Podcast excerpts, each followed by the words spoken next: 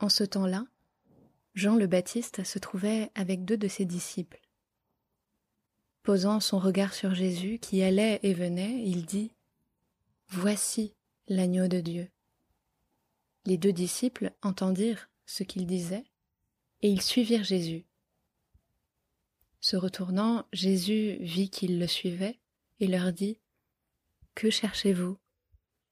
Ils lui répondirent Rabbi, ce qui veut dire maître, où demeures-tu? Il leur dit Venez et vous verrez. Ils allèrent donc, ils virent où il demeurait, et ils restèrent auprès de lui ce jour-là. C'était vers la dixième heure, environ quatre heures de l'après-midi. André, le frère de Simon-Pierre, était l'un des deux disciples qui avaient entendu la parole de Jean et qui avaient suivi Jésus. Il trouve d'abord Simon, son propre frère, et lui dit Nous avons trouvé le Messie. André amena son frère à Jésus. Jésus posa son regard sur lui et dit Tu es Simon, fils de Jean. Tu t'appelleras Képhas, ce qui veut dire Pierre.